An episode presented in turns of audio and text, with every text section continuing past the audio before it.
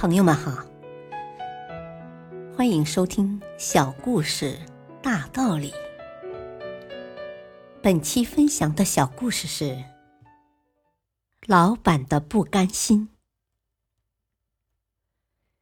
他实在太痛苦了，好不容易应聘到这家远近闻名的大公司做销售工作的他，本想好好干出点成绩来。可勤勤恳恳大半年，毫无起色不说，在几个大项目上也接连失手。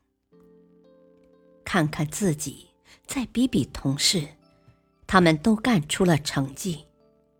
他想了一晚上，第二天找到了老总，承认自己没把工作做好，他想辞职。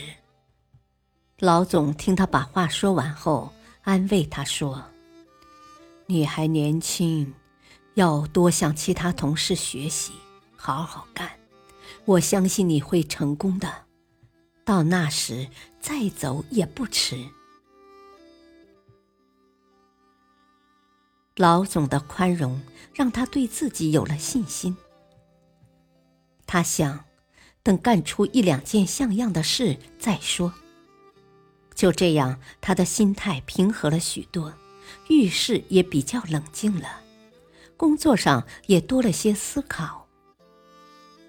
一年后，年轻人又来到老总办公室，他成功了，他连续七个月完成了销售任务，成了业务骨干。现在他觉得很轻松，他甚至觉得这份工作很适合他。他想问问老总，他当时对自己都失去信心。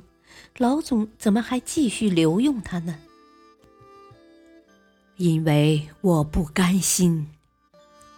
老总的回答出乎年轻人的意料。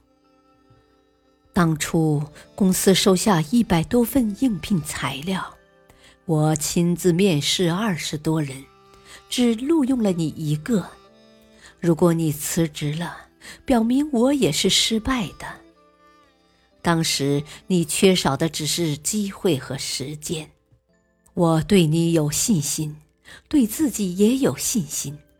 现在看来，我是真的没有用错人。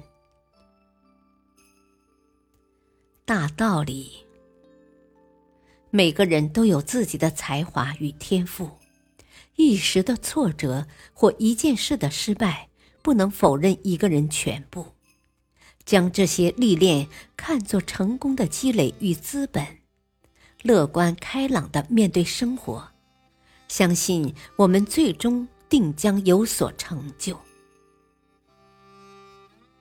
感谢收听，下期播讲，不能失去希望。